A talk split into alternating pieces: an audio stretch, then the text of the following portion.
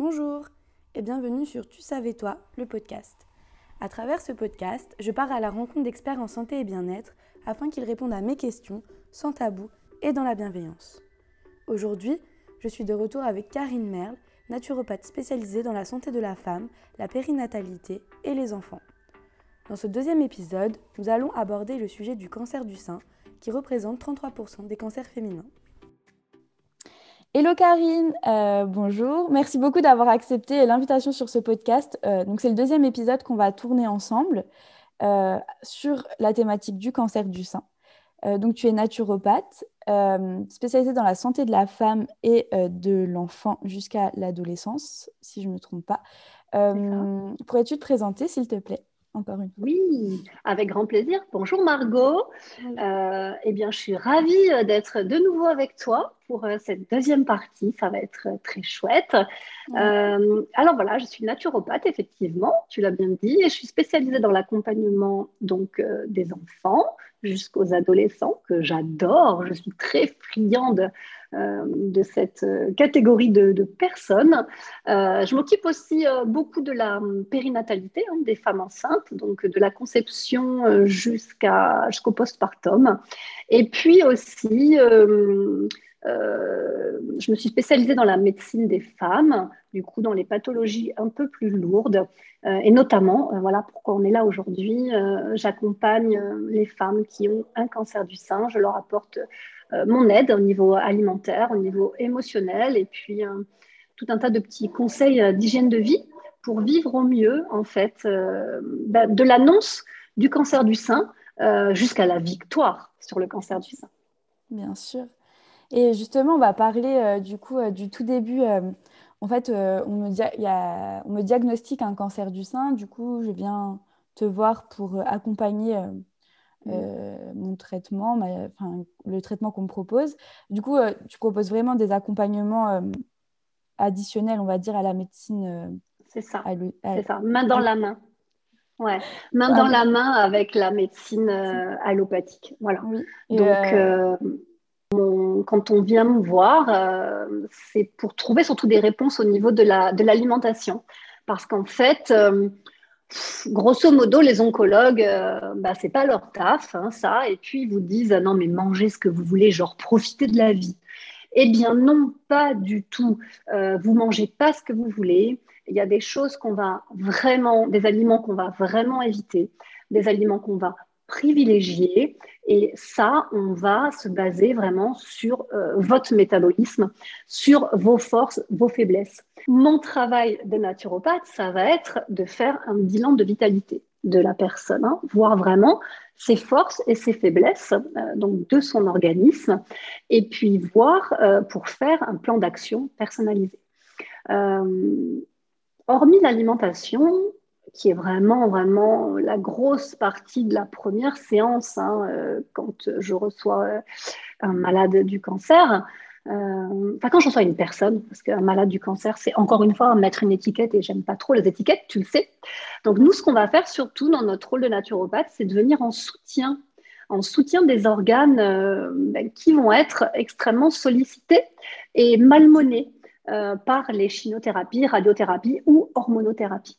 Donc, euh, on va venir expliquer, parce que le rôle du naturopathe, c'est quand même essentiellement ça, c'est expliquer, c'est éduquer à la santé.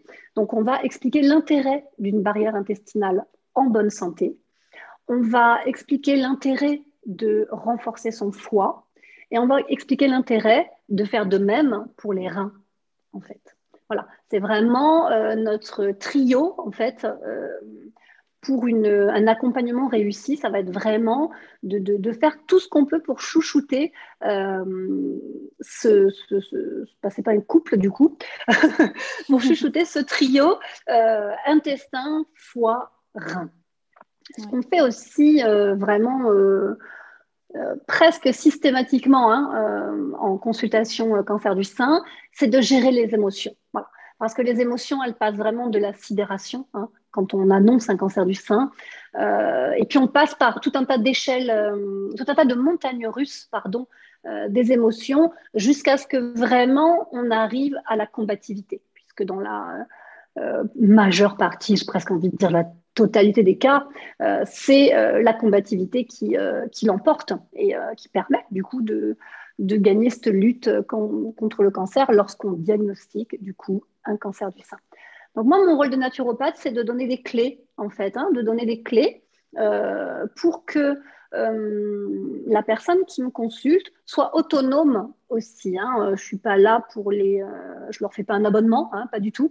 je suis vraiment là pour leur donner des clés pour qu'ils soient autonomes avec leur santé, qu'ils puissent aller piocher ce dont ils ont besoin le moment voulu. Et puis évidemment, je suis là en renfort. Ils le savent, ils me contactent par mail, par SMS. Je suis toujours là pour répondre aux questions. Ouais. Du coup, tu, tu as, proposes vraiment un accompagnement donc, euh, personnalisé, mais en même temps un suivi. Enfin, de toute façon, tu es très dans l'humain. Ça oui. on se voit, du coup, ça se voit. Et, et, euh, et, comme dit, tu vas pas les lâcher dans la nature sans forcément non, surtout euh, pas. les abonner à, à toi. Enfin, tu veux ah, l'indépendance, mais pas. comment, je sais pas, tu vas pas les abandonner. Quoi. De l'indépendance, mais pas de que moi, ce que je dis toujours pour clôturer une consultation, c'est euh, lorsque vous aurez passé la porte du cabinet, euh, la consultation n'est pas finie. Je suis là. Mm-hmm. Je suis là pour vous à n'importe quel moment. Je, réponds aux mails, donc des fois très tôt le matin, euh, très très tôt le matin, comme ce matin.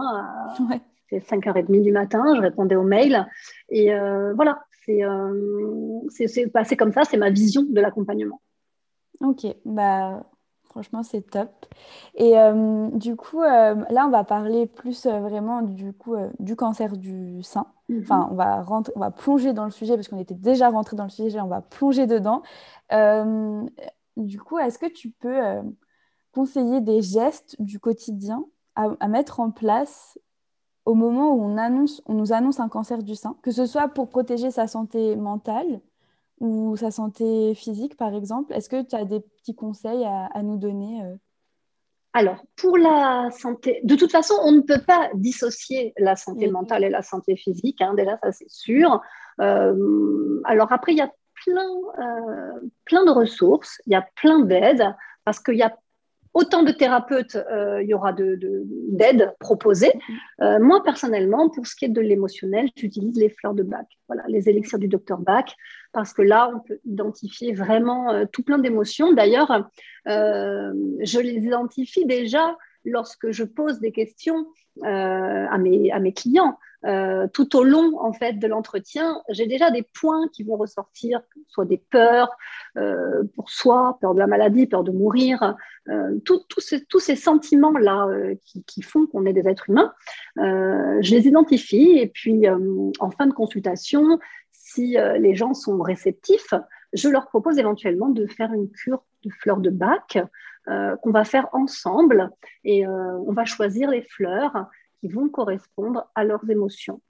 Voilà, ça c'est euh, ça c'est au niveau de l'accompagnement émotionnel. Le traitement le plus euh, commun euh, au cancer du sein, si ça n'est pas peut-être le traitement le plus courant, c'est la chimiothérapie. Et cette chimio, elle peut être très mal vécue à la fois psychologiquement mais aussi physiquement. Est-ce que tu aurais des conseils pour mieux vivre cette chimio? Et euh, des petits conseils et des gestes à appliquer. Oui. Alors, euh, effectivement, comme tu dis, hein, c'est souvent quand on apprend cancer du sein, on pense chimiothérapie. Il n'y a pas que la chimiothérapie, il y a la radiothérapie, il y a la chirurgie et il y a l'hormonothérapie. Hein. Euh, c'est pas euh, tout de suite la chimiothérapie, ça peut être la chirurgie en premier. Bon, euh, voilà, déjà ça c'est pour remettre les, choses dans le bon sens. Euh, après, c'est vrai que la chimiothérapie, ça fait peur. On sait qu'on va perdre nos cheveux. Hein, à peu près une quinzaine de jours après la première chimiothérapie, les cheveux commencent à tomber. Donc là, émotionnellement, c'est souvent difficile à vivre. Surtout que, euh, en tant que naturopathe, j'ai pas de baguette magique. Euh, j'ai des aides, euh, voilà, des compléments alimentaires euh, à base de silicium organique, voilà, qui pourront aider, alors qui vont pas nous faire garder les cheveux, mais qui vont aider pour après à reminéraliser, à recharger l'organisme, pour que le moment venu, les cheveux se réinstallent correctement, mais c'est long, mais on, on, le met en place assez régulièrement. Après, on a peur de quoi? On a peur de vomir. Hein, c'est quand même le truc. Donc déjà, d'une, moi, ce que j'ai envie d'insister, c'est qu'il faut faire attention à l'effet nocebo, c'est-à-dire qu'on se dise euh, chimiothérapie, oh là là, je vais vomir. Voilà. Parce que souvent, on pense comme ça, il arrive ça. Hein. Donc, je pense qu'à l'annonce d'une chimiothérapie, euh, il faut se dire, OK, je vais avoir une chimiothérapie, qu'est-ce que je peux faire pour la vivre bien? Donc là, on vient me voir et on évoque euh, tous les petits désagréments, tous les troubles qui vont venir avec la chimiothérapie. Donc, on a dit la perte de cheveux, les nausées, hein, effectivement, les nausées, les vomissements. Bon, voilà. Euh, malheureusement, euh, le planel de solutions n'est pas, très, très grand, en tout cas à ma connaissance, mais je me forme euh, constamment. Donc, peut-être que ça évoluera, peut-être que j'apprendrai encore d'autres choses en phyto, etc. Mais au jour d'aujourd'hui, on sait par contre, de sources sûres que les tisanes de gingembre râpé, fraîchement râpées, euh, ont un effet sur les nausées. Encore faut-il aimer le gingembre, n'est-ce pas? Donc euh, voilà. Mais avec la chimiothérapie, euh, tu vois, j'y pense là maintenant, ça me vient. Il y a aussi tout un tas d'autres désagréments qui arrivent, comme les, les irritations, les gastrites en fait. Hein. Donc on, est, on a des irritations et des sécheresses dans la bouche, dans la gorge, dans l'œsophage, dans l'estomac, l'intestin, et parfois jusqu'au rectum, hein, puisque ça peut déclencher euh, des diarrhées. Voilà. Donc, encore une fois, on va remettre euh, en, marche euh, tout, notre soutien au niveau de, ces organes. là, on va pouvoir mettre en place tout un tas d'outils naturopathiques voilà, pour protéger, hein, pour venir en soutien, pour faire face. J'aime bien, j'aime bien ce mot, pour faire face justement à la chimiothérapie. Après, je sens la question qui va arriver au sujet du jeûne. oui, c'était euh, le prochain point parce que j'avais beaucoup vu et lu que le jeûne pouvait aider euh, lors d'une chimiothérapie, euh, donc de jeûner un peu avant et un peu après la chimio. Qu'en hmm. penses-tu? Alors voilà, donc euh, merci pour cette question à laquelle je ne vais pas pouvoir beaucoup te répondre, euh, puisque très honnêtement, je, je, sortirais de, mon fauteuil de naturo si je t'inventais un truc. Je ne suis pas très calée en jeûne. Voilà. Euh, en tout cas, je ne suis pas très calée en accompagnement du jeûne. Tout ce que je peux te dire de source sûre, sans dire de bêtises, c'est que ce jeûne-là, il peut se pratiquer 24 ou 48 heures avant la chimiothérapie et 24 heures après la chimiothérapie. Ce jeûne est accompagné de boissons. Hein. On boit plus, plus, plus pour pas se déshydrater. On boit des tisanes, on boit des bouillons, ça c'est autorisé. On boit des jus, c'est autorisé. Euh, la chimio, c'est fatigant. Donc, on ne va pas se rajouter des nausées, enfin des maux de tête, pardon, des vertiges euh, qui seraient dus au jeûne. Donc, donc, voilà, moi, c'est à peu près la seule réponse que je peux te donner. Et une autre réponse extrêmement importante, alors là, j'y tiens vraiment euh, très, très fort, interdiction de couper cette réponse-là au montage. Euh, lorsqu'on met en place un jeûne, avant la chimio et après la chimio, on en informe l'équipe médicale. Ça, c'est très important. Ce n'est pas de la compétence de la naturopathe. Là, vraiment, c'est l'intérêt de travailler du coup en réseau. Et euh, vraiment, on, informe l'équipe médicale de notre choix. C'est notre choix. On souhaite tester ça lorsqu'on a une chimiothérapie. On peut le faire, mais on se fait accompagner et on en informe l'équipe médicale. On ne fait pas un truc sauvage dans son coin. Oui. OK? Donc voilà. Après, je voulais juste aussi euh, expliquer, parce qu'on en si je pense qu'on le sait, mais on va le redire. Euh, la chimiothérapie, ça fait aussi des sécheresses terribles sur la peau. Hein. Des fois, on pense que c'est la radiothérapie, les sécheresses. Non, non. La chimiothérapie, ça sèche aussi énormément la peau. Donc là, le naturopathe a toute sa place, par contre, pour aider à trouver les bonnes solutions, les bons savons, les bonnes huiles pour éviter tous ces désagréments parce que ça tire très fort. Ça fait mal. Une simple douche, hein, simplement l'eau qui ruisselle sur la peau euh, peut faire mal. Donc voilà. Il y a aussi des douleurs, la chimiothérapie, hein, ostéomusculaire, et il y a une fatigue. Voilà, ça c'est très important. Donc là aussi, on peut euh, en parallèle venir travailler sur la fatigue. Euh, très simplement, hein, sans du coup rentrer en, conflit avec le traitement lui-même de la chimiothérapie. On peut vraiment accompagner la fatigue très doucement, très tranquillement. Après, si on est fatigué pendant la chimio, eh bien, on s'écoute, on n'est pas une Wonder Woman, on se repose.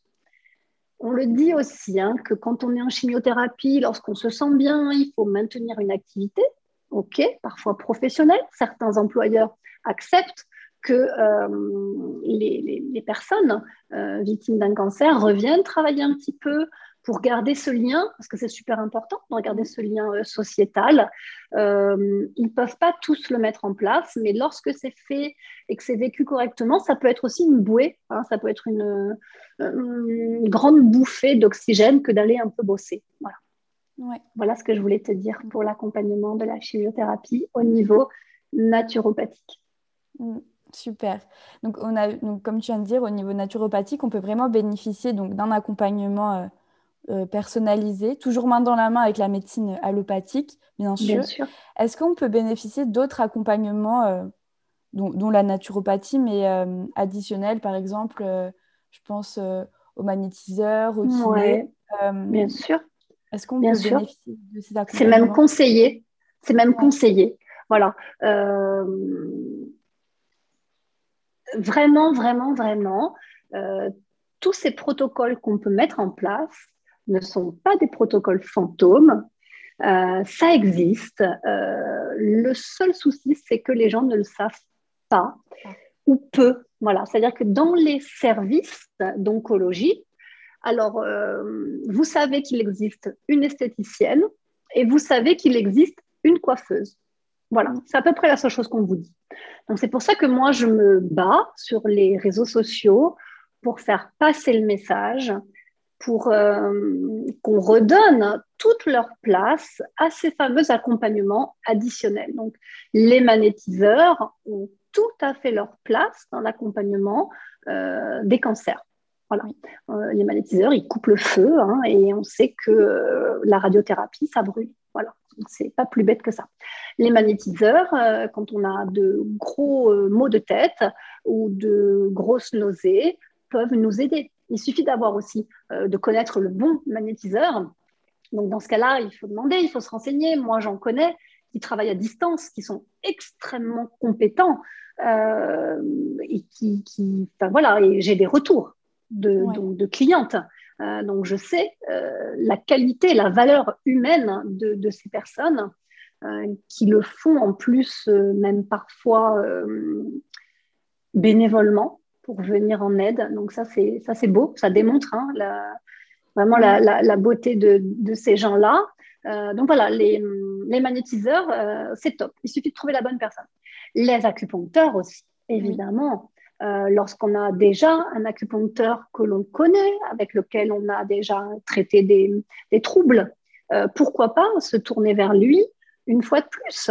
Voilà. Euh, au niveau des nausées, par exemple, eux, ils vont savoir exactement en quel point stimuler. Ils vont même peut-être probablement vous montrer des petits points pour vous auto-stimuler lorsque la nausée commence à venir. moi, je ne suis pas très calée, mais je sais qu'il existe un point sur notre main Hein. je crois qu'il est entre le pouce et l'index. Euh, mais voilà, on peut aussi du coup bénéficier de conseils comme ça qu'on peut mettre en pratique euh, à la maison. Et ça, c'est quand même bien, euh, bien agréable. Voilà, c'est du moment que c'est encadré, c'est pas farfelu. Voilà, il faut juste choisir un professionnel qui travaille en réseau parce qu'on est plus fort ensemble. Après, il y a un truc qui me vient, c'est que peut-être les gens doivent se dire euh, Oh là là, mais euh, ça va me coûter une blinde tout ça. Il faut quand même savoir que euh, les naturopathes, on peut faire des factures, hein. on n'est pas établi comme ça à la sauvage. Donc, on peut faire des factures pour les mutuelles, et les mutuelles, pas toutes, mais certaines, remboursent jusqu'à trois séances. Voilà. Et je sais que c'est exactement pareil chez les magnétiseurs ou chez les acupuncteurs. Mm. Donc, c'est quand même euh, une démarche qu'il ne faut pas mettre de côté en se disant oh, mais moi, je ne pourrais pas m'offrir ça. Euh, il y a des, vraiment euh, des naturopathes et des magnétiseurs qui travaillent avec des tarifs extrêmement raisonnables. et j'en fais partie.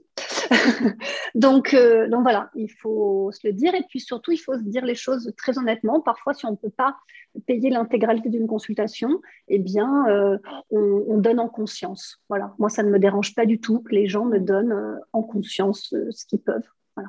Je ne suis pas là pour m'enrichir sur le dos des gens sont malades. Voilà. C'est une très belle parole et ça prouve encore une fois ta très belle personnalité parce que c'est pas tout le temps le cas. J'ai personnellement eu affaire à des naturopathes et je peux te dire que c'était pas tout le temps le cas. Je te raconterai en off après. D'accord, euh, avec plaisir. Euh, et du coup, au tout début de l'épisode, euh, on parlait d'alimentation, de l'importance de l'alimentation pendant une, un traitement le cancer du sein. Est-ce que tu peux nous en dire plus? Quelle alimentation euh, privilégier ou au contraire, quel aliment bannir euh, pendant cette période? Alors là, on pourrait faire un podcast que pour ça. Ah. Donc, on va aller à l'essentiel. Euh, il y a trois régimes, enfin plutôt deux, parce qu'il y en a un qui a deux noms, mais qui est vraiment très très similaire, qui ont fait leurs preuves. Euh, le régime cétogène, donc vraiment où on a zéro sucre, glucide, hein, qui a vraiment fait ses preuves euh, sur beaucoup de cancers, pas uniquement le cancer du sein. Et puis il y a le, régime ou réglage alimentaire, comme je préfère l'appeler, parce que régime ça peut faire peur, euh, crétois ou méditerranéen. Hein, ce sont les mêmes. Ce sont des régimes anti-inflammatoires, en fait, hein, tout simplement. Qu'est-ce qui va se passer? Il va se passer avec ces régimes qu'on va privilégier les fruits et les légumes. ça paraît bête, mais voilà. Les fruits et les légumes, les céréales entières, les graines, les noix, parce qu'elles contiennent des nutriments essentiels qui vont prévenir les dommages cellulaires. Il faut savoir aussi qu'une bonne consommation de fibres favorise l'élimination rapide des toxines. N'est-ce pas?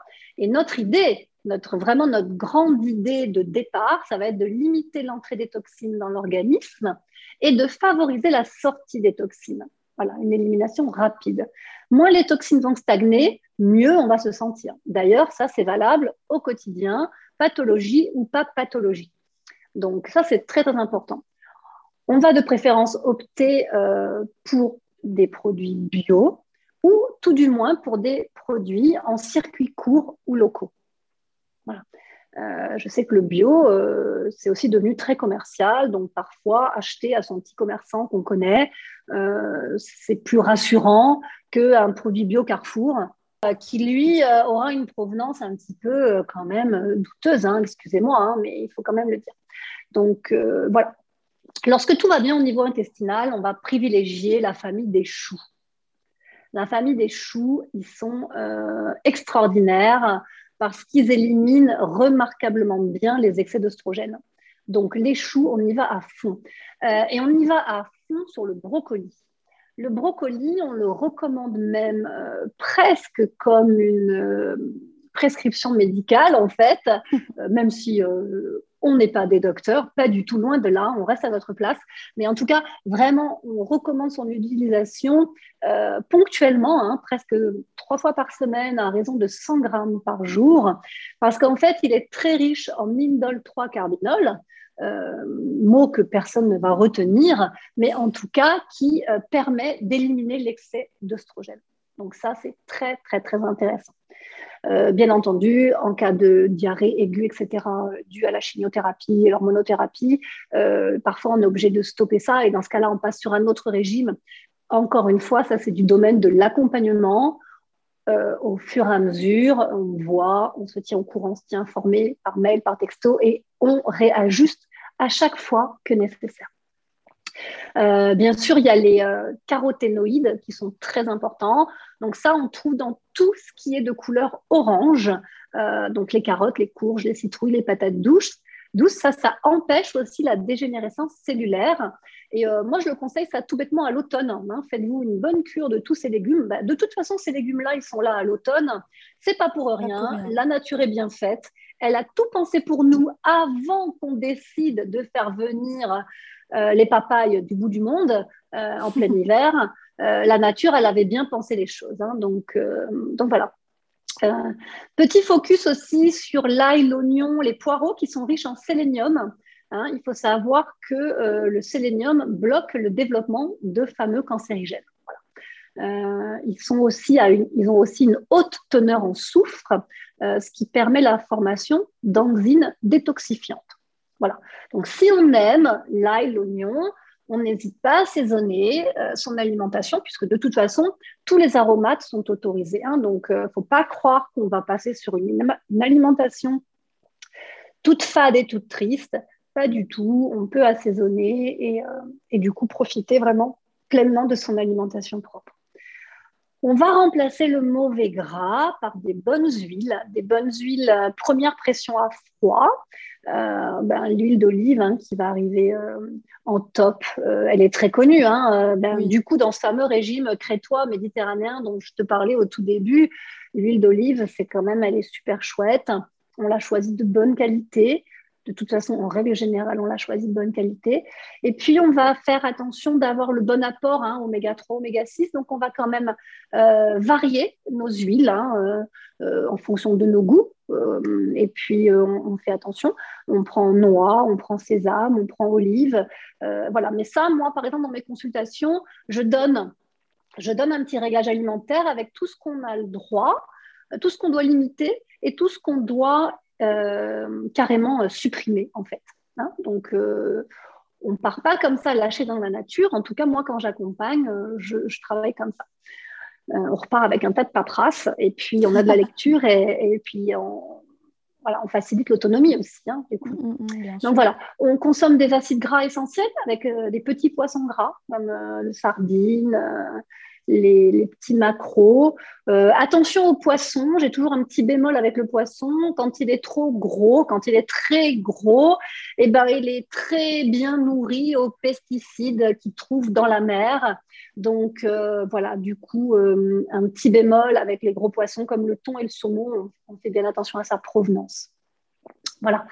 et puis, comme je disais tout à l'heure, le régime cétogène, euh, que j'utilise moins, mais qui a fait ses preuves et qui a fait ses preuves aussi dans d'autres pathologies inflammatoires. Euh, donc là, en fait, on sait que les cellules cancéreuses se nourrissent de sucre essentiellement. Hein. Donc en fait, on leur coupe leur alimentation préférée. Et euh, on a déjà vu des tumeurs régresser rien qu'en faisant ça. Donc c'est très encourageant. Une fois qu'on a fini la chimio et tous les traitements liés au cancer du sein, on arrive au stade de la rémission. Euh, et du coup, euh, est-ce qu'il y a un protocole à suivre pour euh, améliorer sa santé en général, mais surtout pour éviter des risques de rechute pendant cette période? Ouais, bonne question.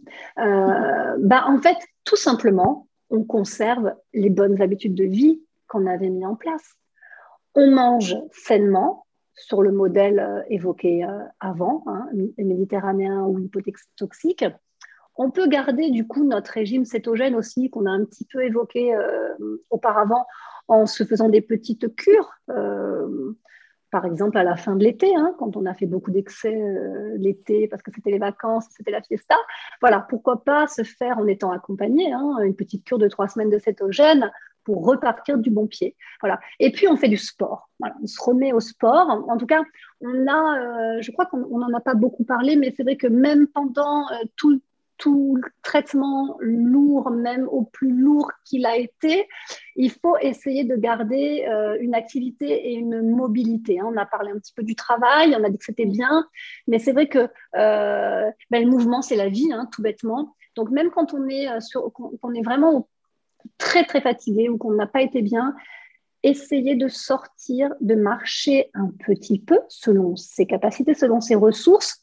Euh, ben parce qu'en fait, quand on marche, hein, ça envoie des, messages à notre cerveau et puis on va se sentir mieux, on va se sentir moins fatigué, on va être dehors, alors on va bénéficier euh, de tout le potentiel de, la nature et, euh, et on va se régénérer aussi comme ça. Donc, bon, évidemment, c'est plus difficile. Hein, si on a vomi toute la nuit, on n'a peut-être pas envie d'aller marcher. Mais en tout cas, quand on est bien, parce que dans les chimios, on ne vomit pas pendant six mois. Hein, donc, pendant les phases où on est bien, vraiment, on prend ce temps euh, pour aller marcher, faire un petit peu d'exercice physique. On oublie le cardio et tous les trucs qu'on pouvait faire avant, bien entendu, mais simplement aller marcher, c'est On fait du sport. alors, en général, quand on fait du, quand on attaque euh, la partie pour parler du sport, je fais appel à ma collègue kinésithérapeute qui, elle, est extrêmement branchée sport parce que moi, je suis pas hyper sportive, euh, mais Genre même, je vous fais une confession, je remédie hein, et euh, je m'y mets, je m'y mets doucement à mon rythme.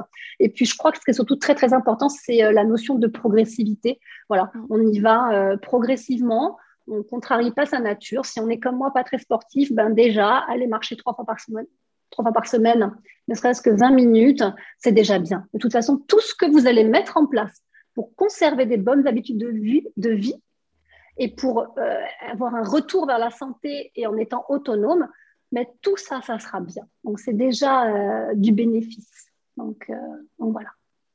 Ok. Et comme tout à l'heure, un peu une question qui se répète, mais est-ce qu'on peut encore se faire accompagner par des professionnels de santé? Je pense par exemple dans le cas où on a eu une ablation euh, d'un sein ou des deux seins. Euh, je sais mhm. que c'est courant d'aller chez le kiné pour faire des massages. Oui. Euh, bah, ça tombe bien.